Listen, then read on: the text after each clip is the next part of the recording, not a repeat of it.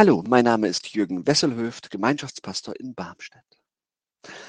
Mensch, Bernd, wir haben uns ja eine halbe Ewigkeit nicht gesehen. Klaus war so richtig aus dem Häuschen und Bernd auch.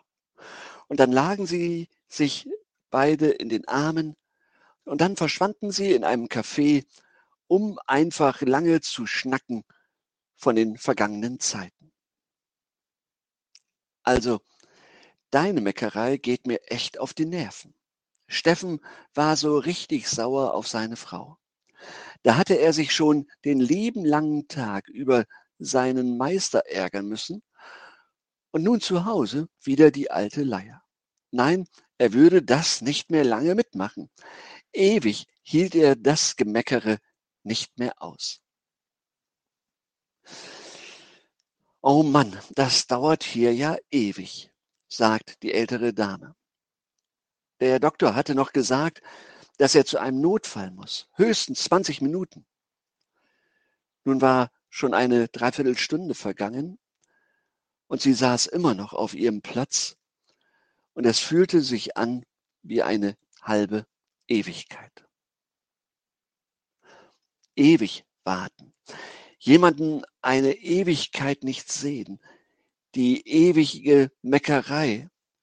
Es kommt ganz schön häufig vor in unseren alltäglichen Gesprächen, wenn man bedenkt, dass es ein ganz schön großes Wort ist. Ewig oder Ewigkeit. Vielleicht ist es das Größte, das es überhaupt gibt. Was ist das überhaupt? Ewig. Beim Überlegen fällt mir auf, dass alle Vergleiche hinken, hinter der Wirklichkeit immer weit, weit zurückbleiben. Unsere grauen Zellen sind daran gewöhnt, alles mit der Stoppuhr der Zeit zu messen. Und so gebrauchen wir dieses Wort denn auch häufig, ewig, das ist eine ganz lange Zeit.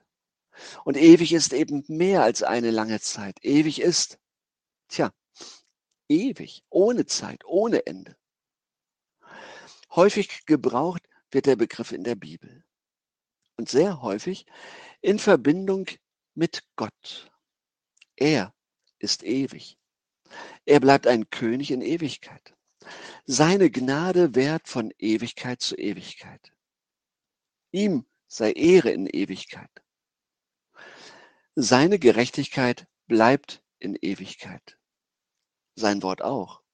Und so schreibt es Johannes in seinem ersten Brief, wer den Willen Gottes tut, der bleibt in Ewigkeit. Es gibt ein Gebet von Jochen Klepper, das genau das aufgreift.